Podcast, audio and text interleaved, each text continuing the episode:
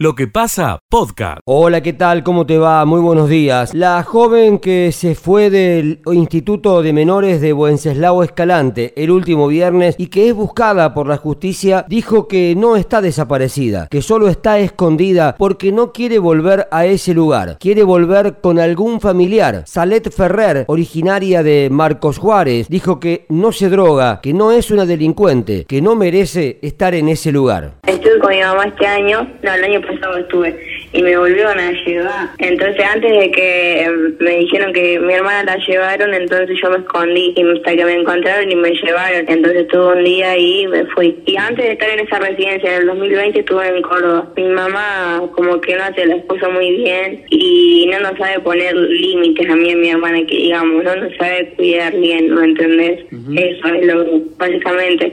No, otra cosa, porque yo no, no robo, no me drogo, no fumo, no soy una delincuente como para que me esté buscando así la policía. El dramático testimonio de la adolescente de solo 15 años que pide ayuda, que no quiere volver al instituto de donde ya se fue dos veces. Desde Radio Sudeste, en Justiniano Pose, informó Adrián Leonardi.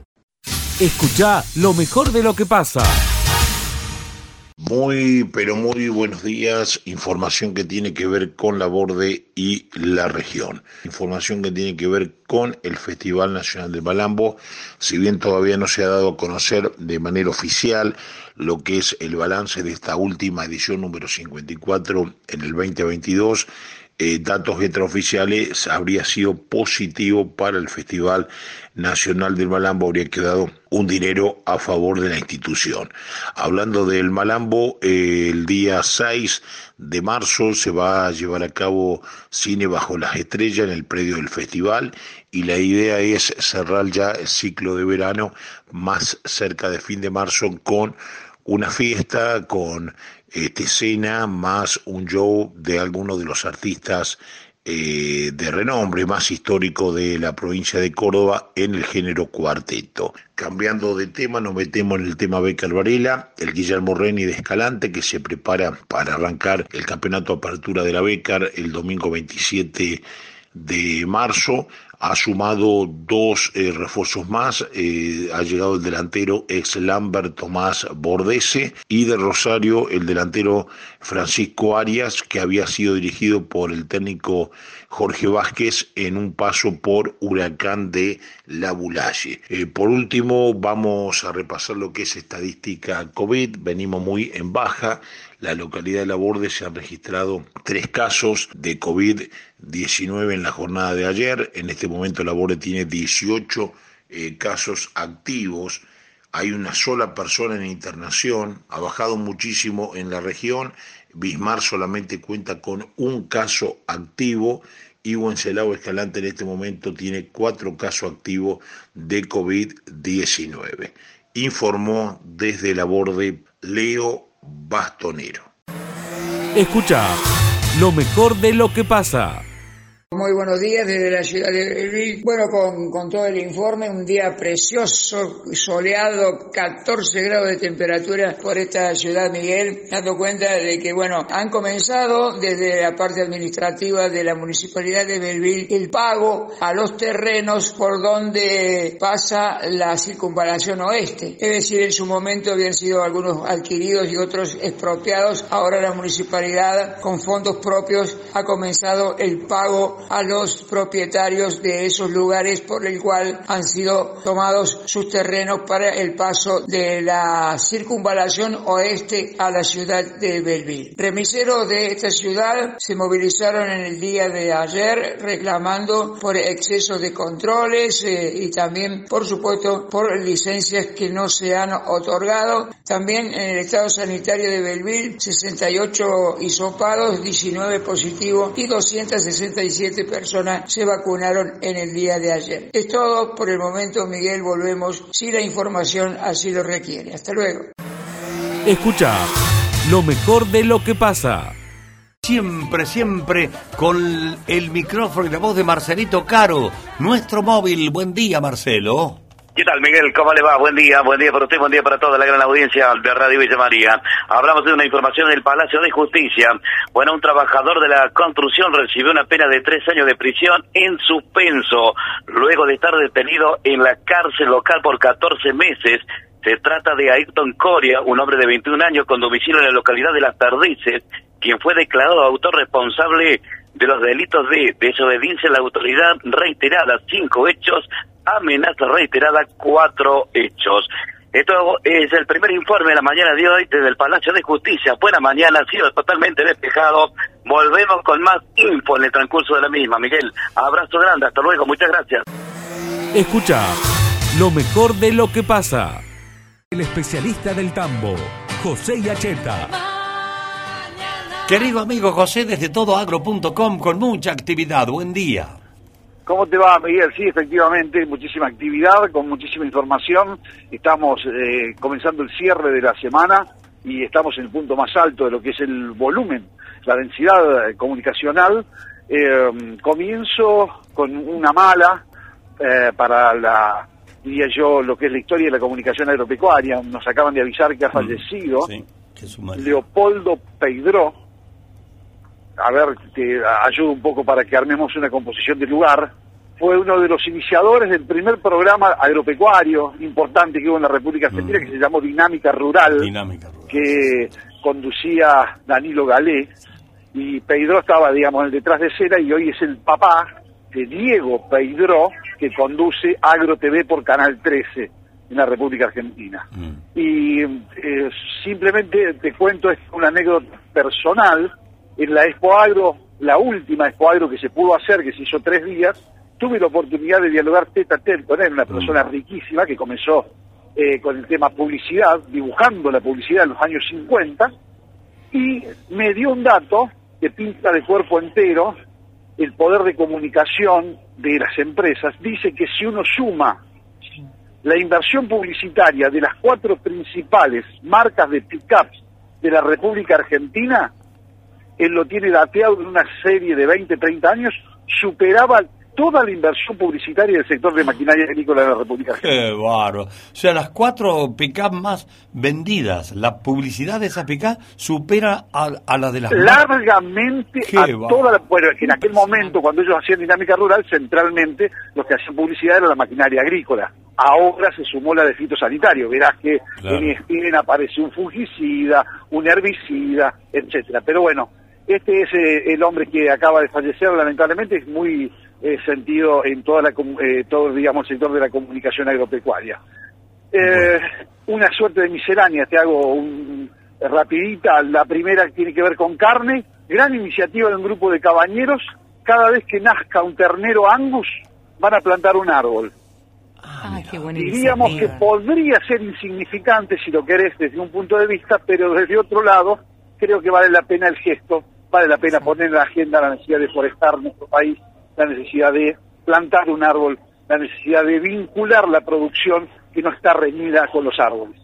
¿Vale? Vale, vale, vale, vale mucho. Está muy bueno. Bueno, una, una triste y una muy linda, muy alegre, muy de actualidad. Efectivamente. Muy de futuro, digamos. Correcto. Y otra de estricta actualidad es, estuve mirando cómo comunico esto, le digo, para un programa de radio que tiene una audiencia generalista, pero el tema sería así hay un ranking mundial de los principales productores de leche y el tema es cuánto cobran en dólares los tamberos, los de Bielorrusia, los de la Unión Europea, los de Estados Unidos, los de Oceanía y los argentinos, y los uruguayos también están en el ranking. Bien. Argentina, en dólares, nominalmente cobra el precio más bajo del mundo. Bueno. Los tamberos argentinos nominalmente cobran en dólares el precio más bajo del mundo, que está en el orden de los 33 centavos de dólar. Si uno siempre habla del tipo de cambio oficial, que es el cambio por el que se rigen el 99% de las operaciones comerciales en Argentina. ¿Y quién en cabeza? ¿Qué, país le pagan más? Claro, bueno, eh, obviamente que los países que eh, donde más se cobra hoy es la Unión Europea, Nueva Zelanda le va allí eh, eh, eh, parecido, pero después la información tiene una derivación, y esto es lo que decía, ¿cómo comunico esto? A ver. porque hay dos ajustes que hace el Observatorio de la Láctea. Uno es por sólidos, porque en realidad un tambero no vende agua, vende sólidos, Sí, porque sí. eso es lo que va a definir el rendimiento quesero o de cualquier lácteo, leche en polvo, etcétera. Y lo segundo, dónde está ubicado lo que se llama un indicador que es el tipo de cambio multilateral. Y ahí salimos de la última posición.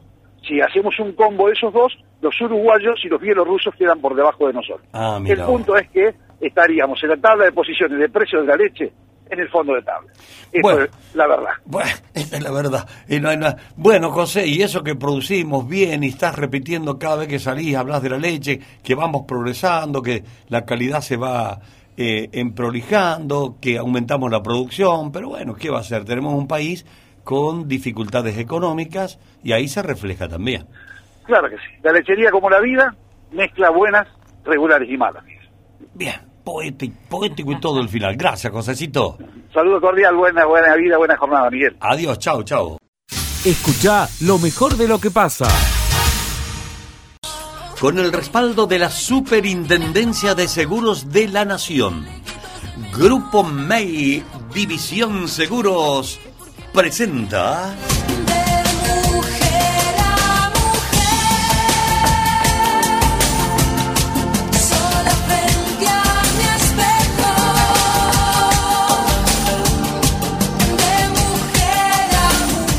De mujer a mujer, con Rocío y Verónica. Porque tú tienes esa cara bonita Enloquecido con tu cuerpo, ¿qué voy a hacer? Sin darme cuenta me perdí en tu boquita Que no me busquen que yo nunca quiero volver Soy un idiota para dejarte Hola, hola Ro, ¿cómo estás? Bienvenida de nuevo a este espacio, espacio habitual de todos los jueves. Hola, Vero, ¿cómo andás? Muchas gracias. Bueno, qué alegría volver a encontrarnos, Rocío. Qué lindo tenerte acá de nuevo. Bueno, fue un gran placer estar aquí esta vez. Bueno, contanos, Ro, ¿cómo está afuera? ¿Qué temperatura tenemos aquí en la ciudad? Bien, temperatura 28 grados y la humedad 35%. Para la gente que quiera comunicarse con nosotros, ¿cómo lo puede hacer? Al 154, 113, 102. Hoy trajiste un tema muy lindo, Ro, porque con febrero llega la fiesta de disfraces. ¡Qué La- bueno! sí, para mí la más importante del año. Pero, ¿sabemos por qué nos disfrazamos? ¿Sabemos dónde se creó el carnaval? Existen muchas teorías sobre el origen del carnaval. El carnaval es una de las fiestas más populares y queridas por todos, desde los más pequeños a los no tan niños. Es un día en los que en el que los disfraces llenan las calles de color y de alegría. Es una de las fiestas más divertidas del año. Bueno, Ro, contanos cuál es el origen del carnaval. El origen del carnaval, como lo conocemos ahora, se remonta a más de 5.000 años. En el Imperio Romano, con las fiestas realizadas en honor al dios Saturno. Febrero, una época de transición del invierno a la primavera y en la que tenían lugar ritos de purificación, ya que se creía que el dios Saturno vagaba por la tierra todo el invierno y que necesitaban los rituales y ofrendas para comenzar la cosecha de verano. Con banquetes, bailes y vestidos. Con ropas y máscaras celebran la abundancia de la tierra dejando a un lado las obligaciones y las jerarquías durante unos días y después volver al orden. Con la expansión del cristianismo, la fiesta tomó el nombre de carnaval, que viene de Carmen Levare, que significa quitar la carne, porque se celebraba días antes al miércoles de ceniza, comienzo de la cuaresma, hasta el domingo de resurrección. Un periodo de abstinencia y ayuno, días antes tenía lugar una celebración donde todo estaba permitido. Para salvaguardar el anonimato, la gente se cubría el rostro o iba disfrazada. Por muchos años en carnaval se jugaba a lanzarse agua hasta que la iglesia decidió prohibir estos juegos malos de la época de cuaresma y sustituyó los días de fiesta por días de rezos y oraciones para quitar el pecado de estas fiestas. Nunca lograron sacar la tradición del agua y finalmente los niños suelen en salir a las calles a tirarse agua. Es verdad, aquí no se tiró una bombucha de agua en carnaval. sí. Existen algunos lugares en el mundo en los que la celebración del carnaval es muy popular. Por ejemplo, Venecia, Tenerife, Río de Janeiro o Cádiz. Hay fiestas en todo el mundo. Por ejemplo, el carnaval de Venecia es muy particular, Ro. Sí, pero se declaró como fiesta en 1226 y estuvo prohibida por Napoleón, o sea, Bonaparte. Sí. Para los ciudadanos fue una forma de salir de los problemas y del gobierno por unos días. En su época le sirvió a la nobleza para mezclarse con el resto del pueblo. Por eso las máscaras son importantes en Venecia. Esto es todo hacia cualquier cosa y nadie sabía quién era. Bueno, Ro, a ver, resumiendo, contanos, ¿dónde surgió el carnaval? No está claro, pero lo que sí sabemos es que es una fiesta alegre, divertida y querida por todos. Entonces, este año no se puede perder el carnaval. Claro, Ro, hay que salir disfrazados, hay que Por festejar. supuesto, y a festejar. Claro, y hay que disfrutar estos días de mucho color. ¿Tenemos saludos, Ro? Sí, pero... Sí, vamos a saludar dos amigos de Córdoba que nos escuchan, Gabriel y Nico. Muy bien. A Chola y Eduardo, que están prendidos a la radio. Y a nuestros oyentes, un abrazo grande. Qué lindo, Ro. Me encantó el tema que trajiste hoy. Aprendimos un montón y nos eh, retrotraímos un poco en la historia. Mucho tiempo para atrás, allá para la época de Napoleón. Y una Así. fiesta que todavía sigue vigente. Así es. Me encantó, Ro. Y bueno, la- te espero la próxima, pero antes, contanos con qué nos vamos. Bueno, este es un tema que te va a gustar. Se llama Jorge Rojas, No saber de ti. Gracias, Ro. Chao. Chao, chao. A la próxima. Escucha lo mejor de lo que pasa. Eh, sí, somos dos familias, eh, dos grupos de familia que, que tienen menores todo y estamos acampando acá con una sola carpita porque la municipalidad no nos permite eh, tener carpa abierta, eh, que durmamos al aire libre y bueno, yo quisiera que si me podrían ayudar, eh, por lo menos que la municipalidad le digan que si lo dejarían, aunque sea, eh, eh, tener hasta un cierto horario la carpa para poder eh, que, que descansen las criaturas porque no lo vamos a levantar a las 6 de la mañana, 5 de la mañana para poder desarmar la carpa. Yo quisiera que por lo menos nos den una manito, que hablen con la municipalidad para que lo puedan de- dejar vender. Nosotros nosotros vendemos cositas de osito, cositas para el río, un poquito de billutería, eh, un- un po- eh, cosas iluminosas, esa, eh, son cositas eh, sencillas, no vendemos cosas ¿Venden en la costanera también, para aquel lado? Sí, sí, sí, vendemos ahí. Bueno, de ahí nosotros, del puente para el otro lado, lo corrieron, pero mal, que lo iban a quitar la mercadería, lo iban a secuestrar la mercadería. Lo vinimos para acá, acá también nos molestan. ¿Por no, qué le vinieron a Villa María? ¿No hay trabajo en Córdoba? no, no, no, no hay trabajo. eh, con todo respeto, lo, a Córdoba lo pinta de una manera, pero Córdoba no hay trabajo, no hay nada, nada, nada, ni albañilería, de nada, de nada, ni para barrer una calle. Escucha lo mejor de lo que pasa.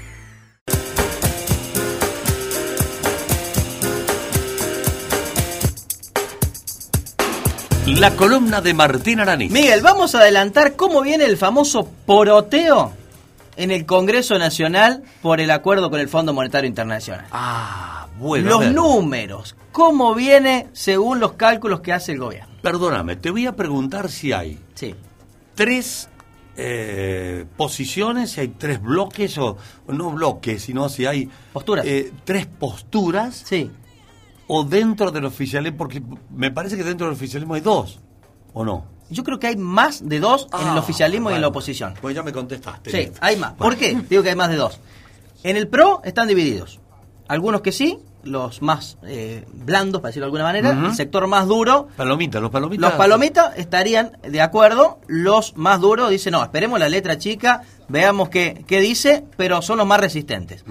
El radicalismo, ya lo ha dicho Gerardo Morales, está en condiciones de acompañar el acuerdo y la coalición cívica de eh, Lilita Carrió también. También. También. Bien. Así que en la oposición tenés cuatro posiciones ahí ya. Después, en el oficialismo hay distintas posturas. Los que van a acompañar al gobierno, los que no lo van a acompañar, ya lo ha hecho Máximo Kirchner, lo ha expresado, y un sector como eh, que es- está esperando las señales, la letra chica, cuáles son los términos del acuerdo. Y hay un cordobés allí dentro O sea, de eso. que ellos están con los halcones Sí. de- del PRO. Bueno, y está. Bueno, esta es la postura, Miguel, ¿no? Estarían tocándose, digamos, ¿no? Eso es verdad. En el caso de Córdoba, los diputados del Frente de Todos, las tres posiciones tenés. En el caso de Eduardo Fernández del Frente de Todos, dice sí, voy a acompañar el proyecto. Viene de la línea de Carlos Heller. Heller ya se manifestó a favor. Lo tenemos a Gabriel Esteves, que es de la Cámpora. Gabriel Esteves seguramente va a acompañar a Máximo Kirchner. Y está Pablo Carro, que si bien tiene muy buena relación con Máximo Kirchner, no quiere romper con la Casa Rosada. Así que es muy probable que Carro también acompañe el proyecto Ajá. con alguna disidencia en el debate en particular. Miren, ahí están Eh, tres sí- postiones. Un sí, pero. Sí, pero. Pero sí. Sí, pero. pero Bueno, está. bueno. Vamos a la general. A ver. ¿Cómo estarían hoy los números?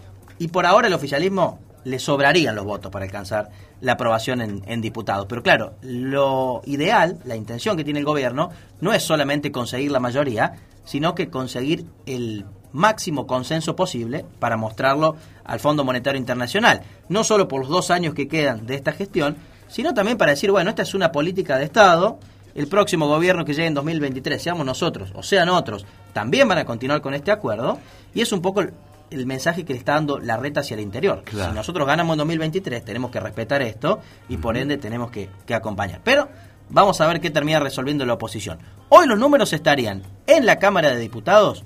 De 118 legisladores del Frente de Todos, entre 80 y 90 estarían acompañando. Bueno, tiene mayoría ahí. Claro, quedarían unos 30, 35 de la Cámpora y aliados que no acompañarían, pero se abstendrían, Miguel, ¿eh? Bajarían al recinto, darían el quórum, pero Ah. se abstendrían. No van a votar en contra. La oposición también, aquellos legisladores de la oposición que no voten a favor van eh, a abstenerse, no van a votar en negativo, porque la oposición fue la que obtuvo el, el crédito este de Macri, digamos, ahí dirían en el pueblo sí. como medio cole paja, ¿no? Bueno, entonces, para evitar esa situación, la abstención. En la oposición el número también es muy grande de legisladores que lo van a acompañar. Alrededor de 70 adhesiones, el oficialismo ya tiene ese número. Es decir, 90 más 70, estamos hablando de 160 diputados. Le sobra muchísimo Sí, para le aprobarlo, porque son 130, 31 para conseguir la mayoría. Claro. O sea, los números para aprobarlo están, tanto en la Cámara de Senadores como en la Cámara de Diputados. Pero no quiere eso el gobierno. El gobierno lo que quiere es lograr el mayor consenso posible. Primero, hacia el interior de la fuerza, y para eso está trabajando Gerardo Martínez, el nuevo secretario, el nuevo presidente del bloque, para aquellos que dijeron que no, junto con Máximo Kirchner, Sí. terminen votando a favor. Allí sería un poroto más. Y también negociar con la oposición para que más legisladores acompañen este, este proyecto. Recordemos que la Cámara de Diputados tiene en total 272 legisladores. Claro. Bueno, me imagino la cantidad de reuniones que habrá en, dentro del oficialismo, ¿no? Con Máximo Kirchner, que es la figura eh, opuesta a esto, porque se ha renunciado en disidencia con el acuerdo. Más de, el preacuerdo. más de 100 reuniones tuvo en estos días Gerardo eh, Martínez, el nuevo presidente del bloque, Miguel. Mm, Claro. Más de 100. Y le toca a él ahora bailar con la más fea. Con la más fea. Le dejó la banca calentita Pero- Máximo. Claro, pero hasta ahora sería solamente el sector más duro, la Cámpora y algunos aliados los que dirían que no, Miguel. ¿eh? Sería un grupo muy duro dentro del oficialismo. El resto estaría acompañando este proyecto de, de Alberto Fernández, Martín Guzmán, ¿no? con el Fondo Monetario Internacional. Bien. Discusión que se va a dar no ahora en febrero, no en extraordinaria, sino a partir de marzo, cuando se abran las sesiones ordinarias. Bueno, muy bien. Ahí tienen el panorama lindo para aclararlo. Eh, quería preguntarte algo. Sí. Las abstenciones Sí. no influyen en el resultado final. No, no. Cuentan los positivos y negativos. Claro. Por ejemplo, la votación podría terminar 170 positivos, eh, 50 abstenciones y 40 negativos. Listo. Bien. El proyecto aprobado. Bueno. No cuentan ni como negativo ni como positivo. Son Muy bien. abstenciones. Escucha lo mejor de lo que pasa. Ayer se ablacionaron, hizo una ablación multiorgánica en el hospital, una persona joven de otra localidad que tuvo un accidente automovilístico, un accidente de tránsito con trauma grave, que evolucionó a muerte cerebral y bueno, se pudo ablacionar. Finalmente, un proceso que comenzó la doctora Patricia Naprini, eh, quien es coordinadora de ablación tratante del Hospital Pasteur, y se logró la, hacer una ablación multiorgánica en el día de ayer, donde se lograron eh, ablacionar hígado, córneas y riñones. Eh, obviamente con muchísimas instituciones, eh, tanto de salud como extra, instituciones extra, digamos, de salud, eh, como ser eh, desde el aeropuerto, la policía, mucha gente, eh, tanto sea médica como administrativa, eh, trabaja en esto. Escucha lo mejor de lo que pasa. Eh, bueno, los carnavales se van a llevar a cabo el 18, 19 y 20 de febrero en el Parque Hipólito Irigoyen. Eh, desde las 20 horas se va a empezar a pedir el pase sanitario en los diferentes accesos. Hemos armado un, corredor para poder solicitar el pase sanitario a la gente que va a entrar en el parque. Eh, se va a cortar la calle Belgrano a la altura de la calle Italia, entonces ahí eh, no se va a poder transitar con vehículos por la calle Belgrano se va a hacer el primer control sanitario. Bien. Después tenés un control que va a estar sobre Belgrano y Sarmiento, el otro sobre Belgrano y Alem y el otro sobre Belgrano y Rivadavia. La Rivadavia sí va a quedar habilitada al tránsito vehicular y sobre General Paz, dentro del parque Hipólito Yrigoyen, va a estar el estacionamiento de autos.